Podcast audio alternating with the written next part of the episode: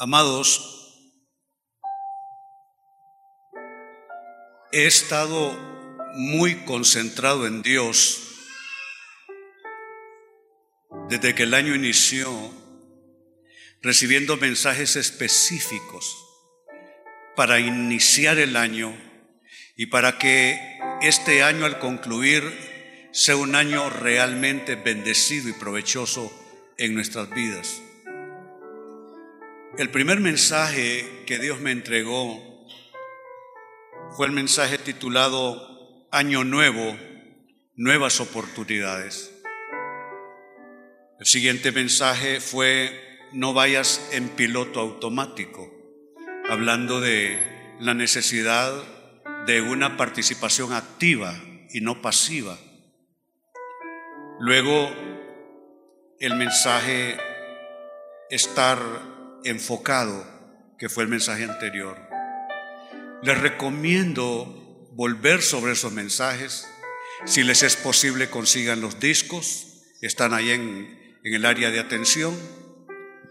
Porque son vitales y pueden darle a usted, si los pone en práctica, uno de sus mejores años. Hoy nuestro mensaje, siempre preparado con dedicación, con responsabilidad para ustedes y de cara al Señor, se titula Superar impedimentos. Todos luchamos con limitaciones de un tipo, de otro.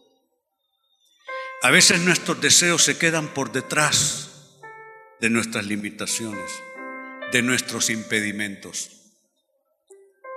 ¿Qué son los impedimentos? Son obstáculos, son limitantes.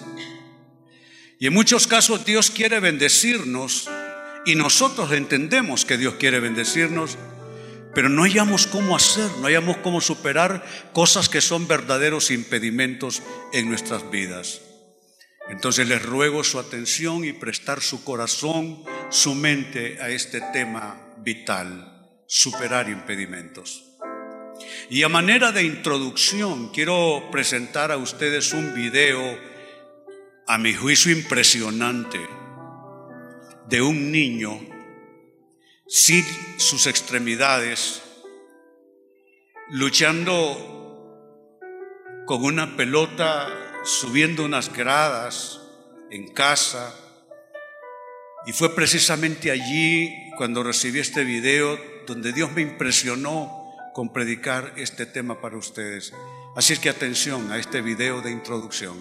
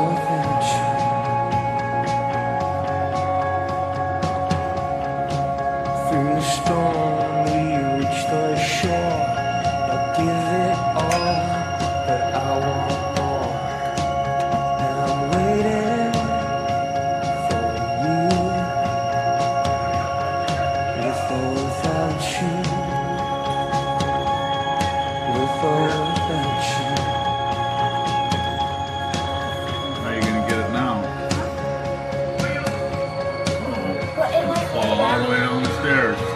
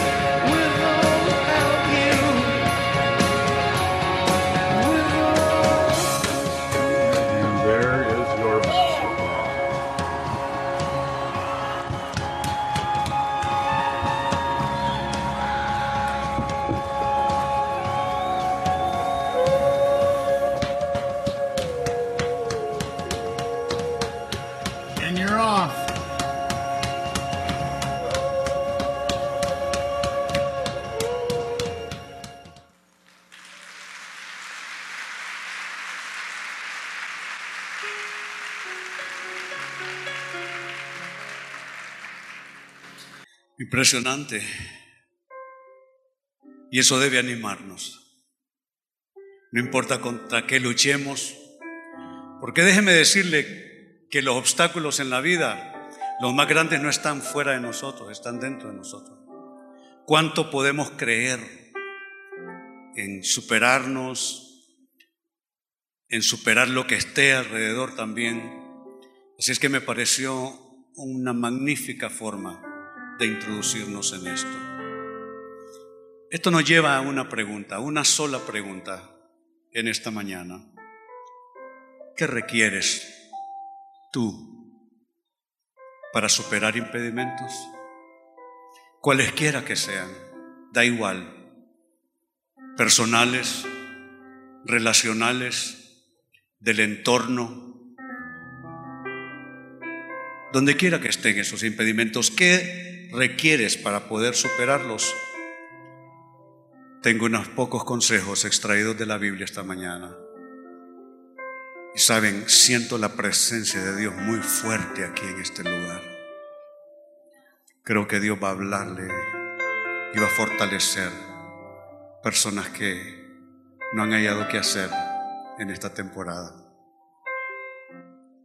Para superar tus impedimentos, lo primero, y aquí el orden es importante, no enfoques tu imposibilidad, sino tu posibilidad en Dios. Son dos caminos, son dos posibilidades, son dos opciones, son dos las alternativas. O tú te enfocas en tu imposibilidad y te obsesionas con ella. Porque uno puede obsesionarse con lo que no es, con lo que no tiene, con lo que no logró, con lo que no puede. He visto a lo largo de una vida predicando la palabra y a fuerza de vivir yo también, que uno puede obsesionarse con lo que está más allá de uno, con lo que está más allá de sus posibilidades humanamente hablando y de sus capacidades. Pero hay otra posibilidad, hay otra opción, y es enfocarte no en tu imposibilidad, sino enfocarte en tu posibilidad en Dios. Esa es tu mejor opción. Mira el texto que viene a continuación, que le da vigor a esta propuesta. En el libro o la carta de Hebreos capítulo 11, verso 11 se refiere a una mujer que experimentó un milagro simplemente porque superó su imposibilidad. Su imposibilidad no era cosa de ficción, su imposibilidad no era algo que estaba en su cabeza, no era a nivel de complejos, no. Era una realidad concreta. Su edad tan avanzada que la mujer se encontraba ya en condición de ancianidad.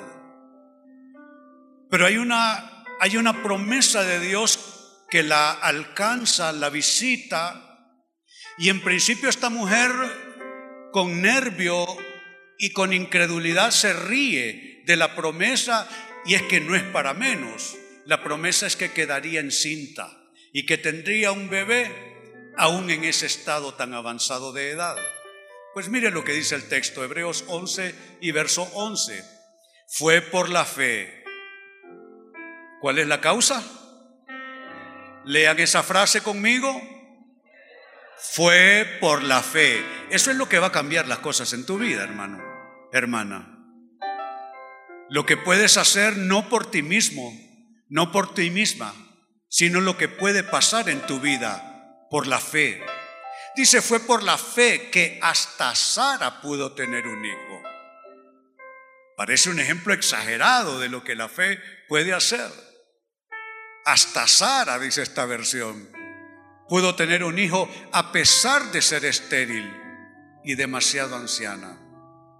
Ella creyó que Dios cumpliría su promesa. Tú tienes dos opciones.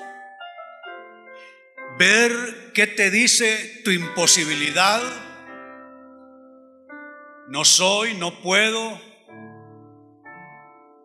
Y ver qué te dice la fe. La fe nunca te dice que no. La fe siempre te dice que sí. Cuando, seas, cuando venga a ti una voz que te diga que no, no es la voz de la fe, porque la fe todavía no ha aprendido a decir no. Escuchen lo que digo, la fe todavía no ha aprendido a decir no. La fe solo aprendió a decir una palabra de apenas dos letras. La fe solo aprendió a decir sí y es lo que la fe nos repite todos los días, no importa lo que estemos enfrentando. ¿Qué tal si decimos esa poderosa palabra? Sí. ¿Qué tal si lo decimos con fuerza? Aún con más fuerza. A reventar este lugar. Sí. Tú tienes esa opción. El sí de Dios. La fe siempre habla en términos de sí. La fe nunca te habla en términos de no. Cuando la voz interior te está diciendo no, no es la voz de la fe, es la voz tuya. Es la reverberación de tu propia sensación interna que te dice no, no lo lograrás. Esto será quizá para otro, pero no para mí. Entonces ahí está tu opción. No enfocarte en tu imposibilidad. Quizás hasta aquí te han cerrado puertas. Gente, porque la gente es así, gente te ha convencido de algo negativo. Gente te ha convencido que no mereces triunfar, que no mereces amor, que no mereces oportunidad. Y no es que sea por maldad, es que así son las personas. Sin proponérselo, pero te terminan debilitando en la fe. De ahí la importancia de a quien uno escucha. ¿eh? Pero volviendo al punto central, no te enfoques en tu imposibilidad. Enfócate en tu posibilidad, no en ti, posibilidad en Dios. Diga posibilidad en Dios. Dígalo, posibilidad en Dios. Quizá tú ya gastaste todos tus cartuchos. Mm. Ya no te quedan cartuchos los quemaste todos. Hiciste todo lo imposible, todo lo que estuvo de tu parte y las cuentas no te salen al final. Pues te tengo una buena noticia. No son tus cartuchos, son los cartuchos de la fe en aquel Dios que puede hacer cosas imposibles todos los días y Él busca a aquellos que están buscando la posibilidad en Dios cada día. Mire cómo lo dijo el Señor en Lucas capítulo 18, versículo 27.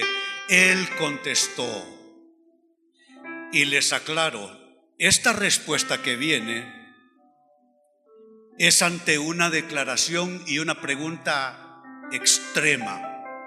Sus discípulos le están preguntando, Señor, pero ¿y entonces quién puede ser salvo? No le están preguntando por algo que venden en el supermercado. No. No le están preguntando por un dolor de cabeza o un dolor de estómago. No. No le están preguntando por un pleito doméstico. No. Están elevando la máxima interrogante que se puede hacer de cara al cielo. Señor, pero ¿y entonces quién podría ser salvo? Eso es la absoluta imposibilidad humana. Nadie puede salvarse a sí mismo. Y entonces verso 27, él contestó, lo que es imposible para los seres humanos, léalo conmigo, es posible para Dios. Celebremos a nuestro Dios que es el Dios de los imposibles.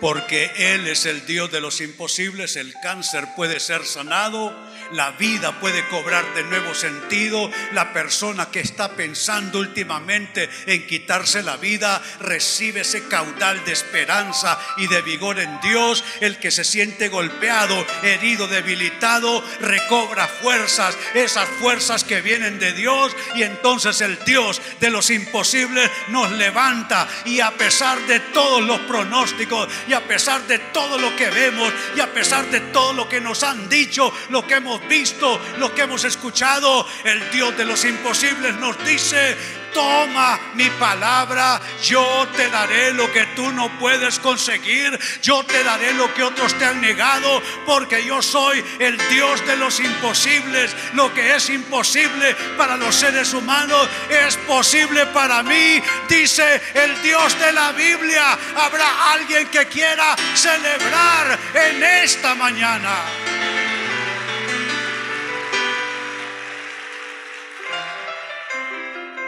¿Cómo superar los impedimentos? Número dos, no te intimides. No te intimides por los obstáculos que ves. Mantén tu mirada en Jesús. Qué importante es dejar de ver lo que te agobia. Qué importante es dejar de ver lo que te lastima. Qué importante es dejar de ver lo que te menoscaba y levantar tu mirada por sobre todo eso y poner tu mirada ¿dónde? ¿En quién? ¿Dónde está esa persona que pueda levantar tu alma de caída?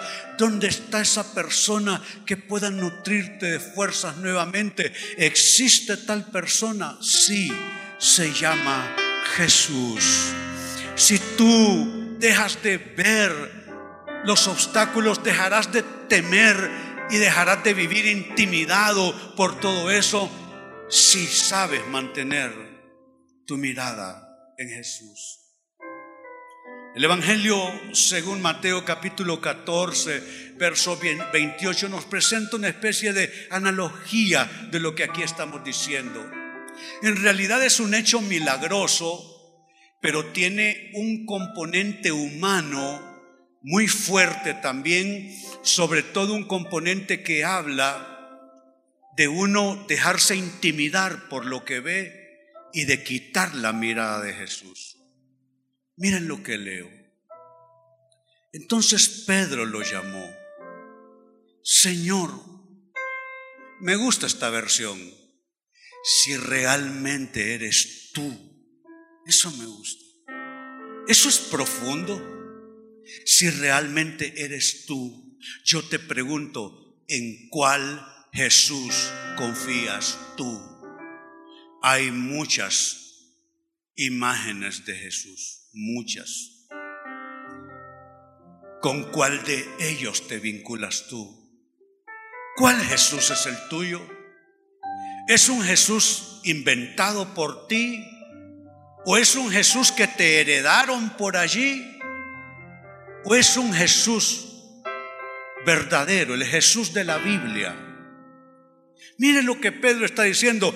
Pedro entiende que lo crucial para él es encontrar si realmente se trata del Señor cuántas cosas quisiste, cuántas cosas hiciste pensando que era el Señor y no era el Señor. Piénsalo. Personas se casaron así y no era el Señor. Personas compraron, vendieron así y no era el Señor. Personas decidieron en momentos importantes creyendo que era el Señor y no era el Señor. Qué importante es hacer esta pregunta y esta búsqueda. Señor, si realmente eres tú. Necesitamos relacionarnos con el Dios de la Biblia, no otro Dios. Aunque se le parezca, aunque se llame igual, pero necesitamos concluir que es con el Dios de la Biblia que estamos tratando, no con un Dios ficción. Si eres realmente tú, ordéname que vaya hacia ti caminando sobre el agua. Si ven, dijo Jesús. Mm. Que vaya, noten, que vaya hacia ti ¿Sabe cuál es el problema nuestro? Que solo queremos el impulso del Señor, pero a final de cuentas no queremos ir hacia el Señor. Queremos ir hacia lo que nosotros queremos, con una pequeña ayuda de mi amigo Jesús, pero llegar a donde yo quiero. Pero noten, si eres realmente tú, ordéname que vaya hacia ti ¿Qué significa eso? Se lo grafico de esta manera. Me recuerda cuando Sara, mi hija mayor, intentó caminar por la primera vez. O más bien nosotros queríamos provocarla que caminara. Entonces nos poníamos en la sala. Venga. Y ella al otro lado, paradita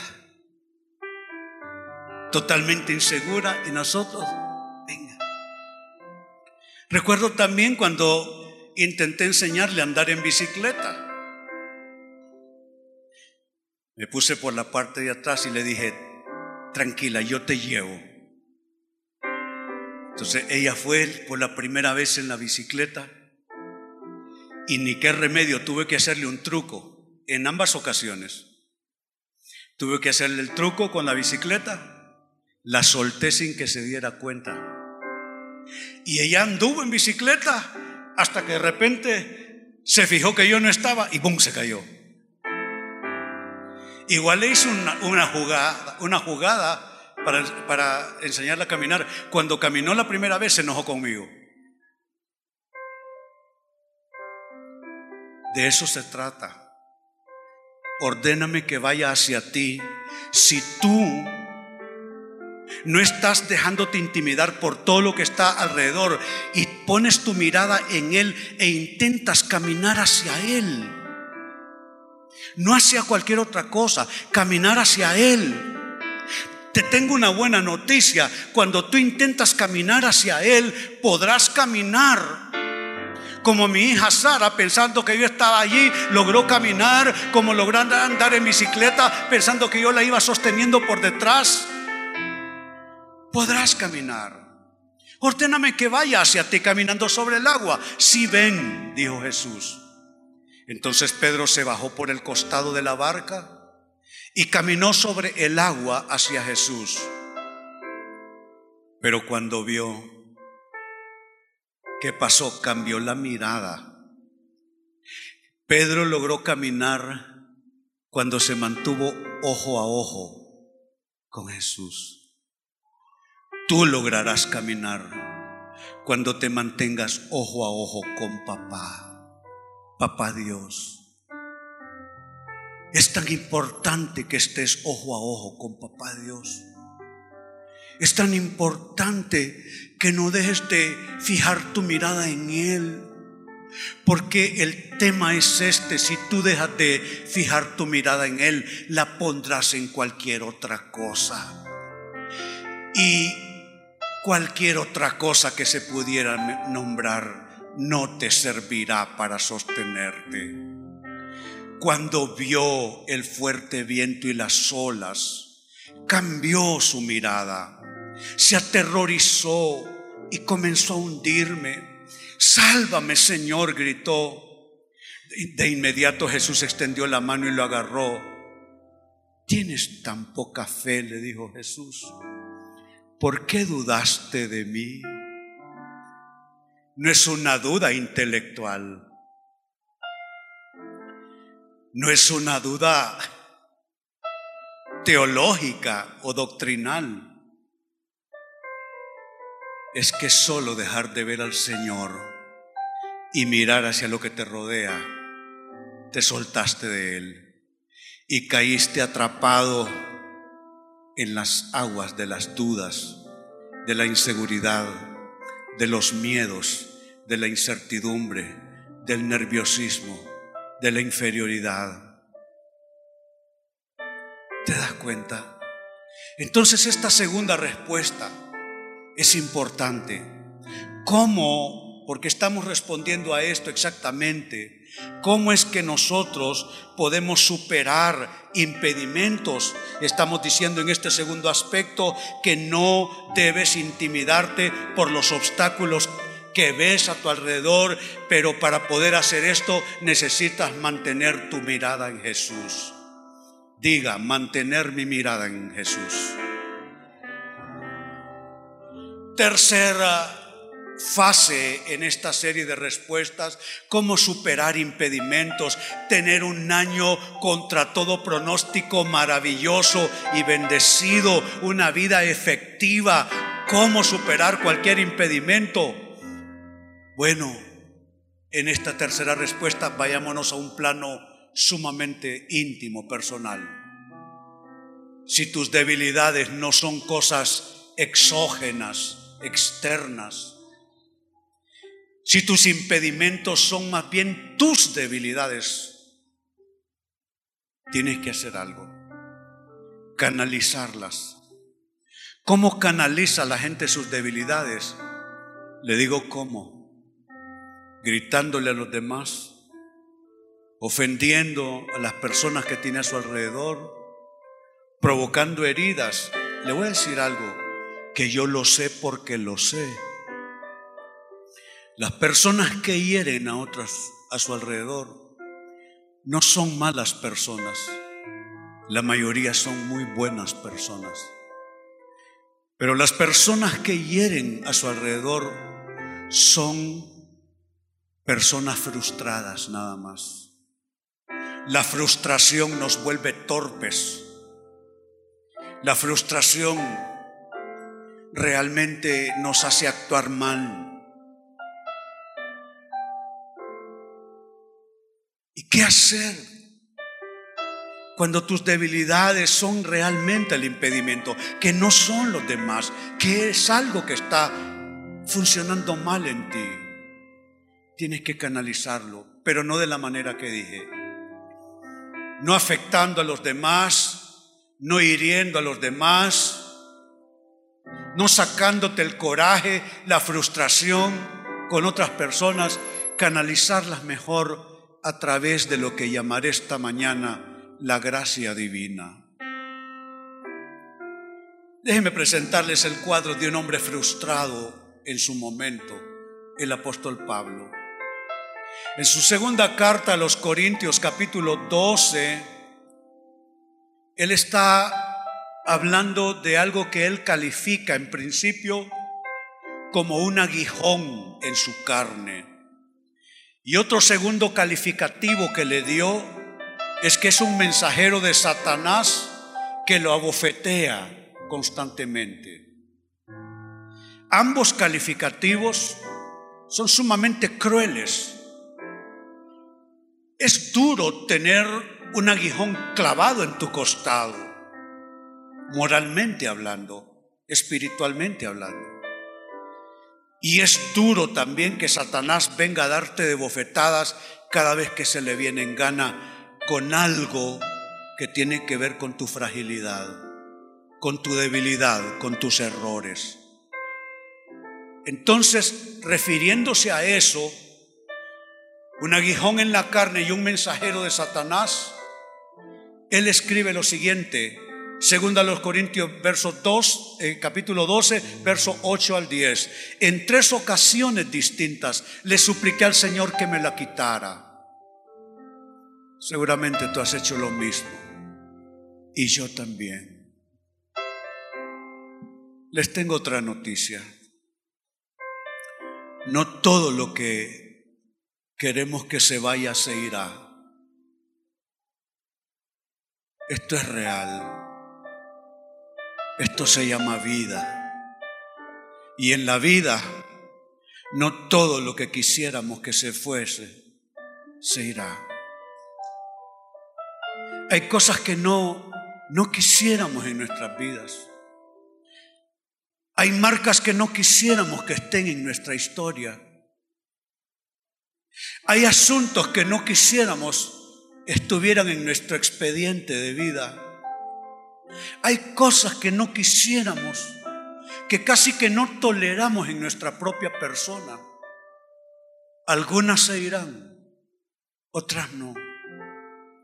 Otras, ni qué remedio, tendrán que ser canalizadas a través de la gracia de Dios.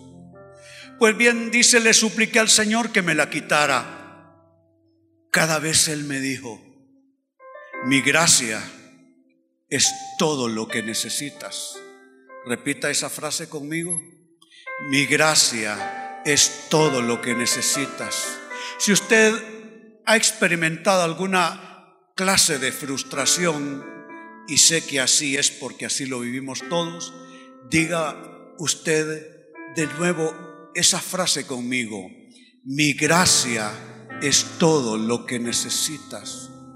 Saben, esa no es voz humana. Eso no es consejo de hombre. Eso es voz de Dios. Cuando no hay nadie, escúchalo bien, cuando no hay absolutamente nadie que te lo pueda resolver. Cuando no hay absolutamente nadie que lo pueda hacer para ti. Es que ya no te queda nadie en la lista. Se acabaron todos los potenciales ayudas y asistencias que se te ocurrió. Hay un momento en la vida, amada iglesia, donde no queda nadie. Te lo garantizo y lo repito. Hay un momento en la vida donde no queda nadie. Pero ese es el momento de Dios. Mi gracia es todo lo que necesitas. Mi poder actúa mejor en la debilidad. Mire qué concepto. Resulta grosero a, nuestra capacidad mental. Mi poder actúa mejor en la debilidad. Yo pensé que el poder de Dios actuaba mejor si yo era mejor persona. Si tú eras mejor persona. Yo pensé que el poder de Dios actuaba mejor si nos portábamos bien todo el tiempo, si pasábamos el examen, si sacábamos la clase y la materia. Yo pensaba que el poder de Dios obraba mejor si yo era la mejor persona en mi escenario, en mi historia. Yo pensé que el poder de Dios actuaba mejor si ya no tuviese yo más errores cometidos, si ya no actuara en sentido contrario. Pero miren lo que estamos leyendo. Mi poder actúa mejor en la debilidad. Déjame decirte que en donde peor huele en tu vida. Ahí el Señor quiere actuar. Que allí donde tú te consideras totalmente un cero a la izquierda, es allí donde al Señor le complace y tiene el poder de operar milagros. Habrá alguien que se alegre con esta asombrosa verdad.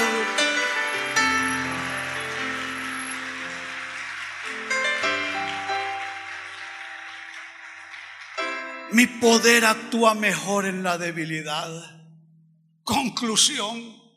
Así que ahora me alegra jactarme de mis debilidades. Él lo entendió bien.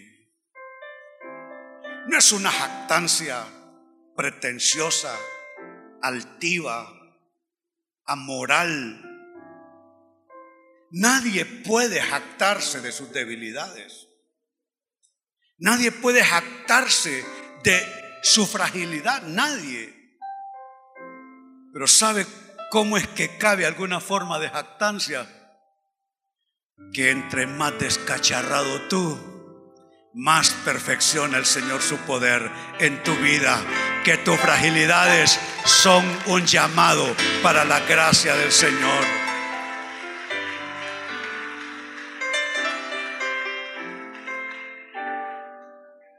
Así que ahora me alegra jactarme de mis debilidades para que el poder de Cristo pueda actuar a través de mí. Es por esto que me deleito en mis debilidades. Nadie se deleita en sus debilidades, excepto cuando Cristo las visitó. Cuando ya por fin tuviste descanso en Dios. Cuando pudiste hacer una pausa en la paz de Dios. Entonces sí, cabe ese deleite. Me deleito en mis debilidades y en los insultos. ¿Cuántas veces un insulto tiró tu autoestima por el suelo, no es cierto? Porque así somos los humanos. Nos prestamos para ser voz del infierno para otras personas. Y le decimos cada cosa. Le decimos cada cosa. Y creemos que con no volver a tocar el tema el asunto se resolvió. Pero aquello quedó gravitando en las cámaras internas de aquella persona.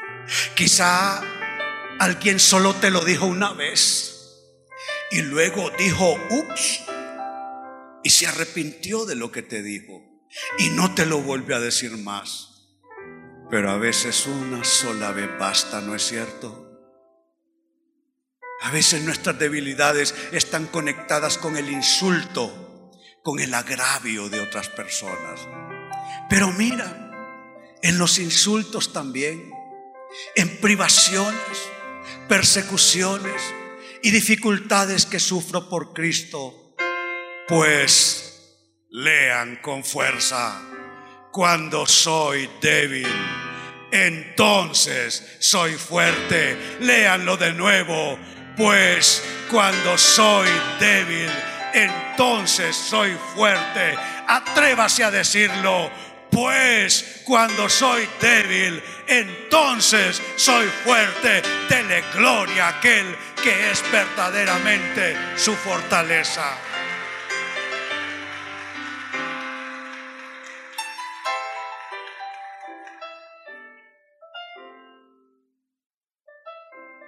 El tiempo no me da para más. Pero al menos hay tres pasos claros que asumir. Recuerda al chico de la introducción, no brazos, no piernas, no nada, solo su torso sosteniendo su cabeza. Buscó de una manera buscó de otra. Usted puede igualmente superar los impedimentos. ¿Cómo hacerlo? Uno, si deja de enfocarse en su imposibilidad para enfocarse en su posibilidad en Dios. Dos, si no se intimida por los obstáculos, no se enfoque en ellos, no se obsesione con las fuertes tormentas. Mantenga su mirada en Jesús. Le dijo Pedro, si realmente eres tú, manda que yo vaya hacia ti. Y mientras Pedro fijó su mirada en el Maestro, caminó sobre las aguas. Pero al ver el fuerte, la fuerte tempestad, comenzó a hundirse. Y tres, si usted, mi hermano, mi hermana, encuentra que sus debilidades propias son el impedimento, no las canalice hacia otros, canalízales a través de la gracia de Dios. Son tres pasos.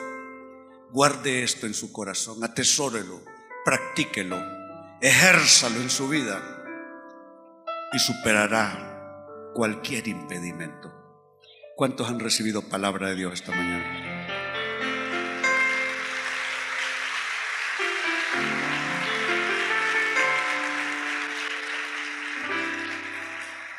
Les invito a ponerse en pie.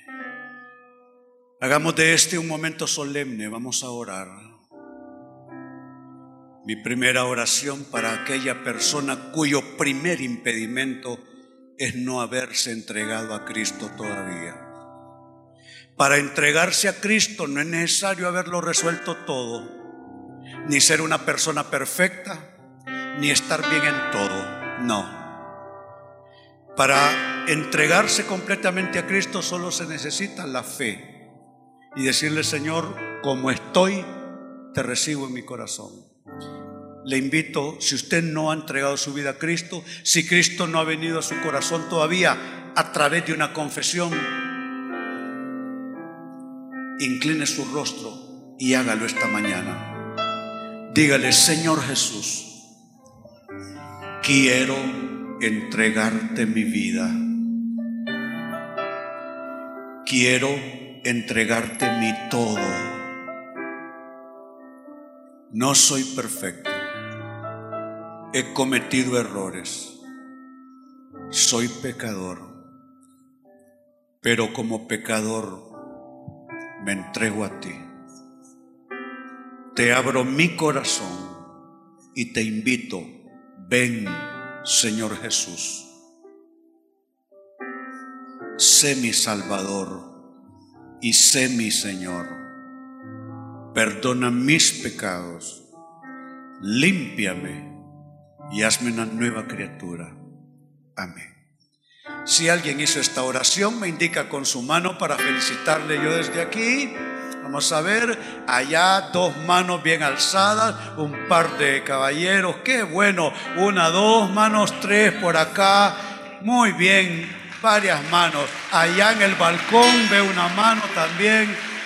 Los felicitamos a todos, bendito el Señor. Dice la Biblia que hay fiesta en el cielo cuando un pecador se arrepiente. Aleluya. Alabemos al Señor y luego oramos. Decimos.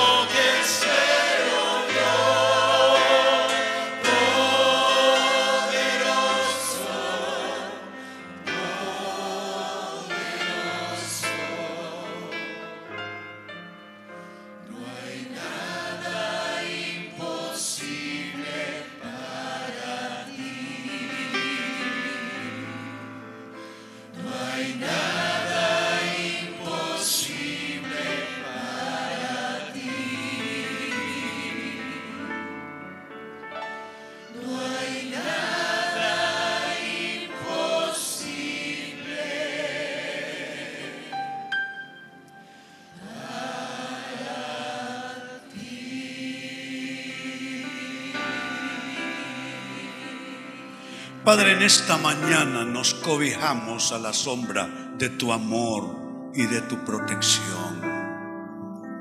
Sabemos que quieres bendecirnos, pero a veces los gigantes están allí, unos dentro nuestro y otros fuera en nuestros escenarios.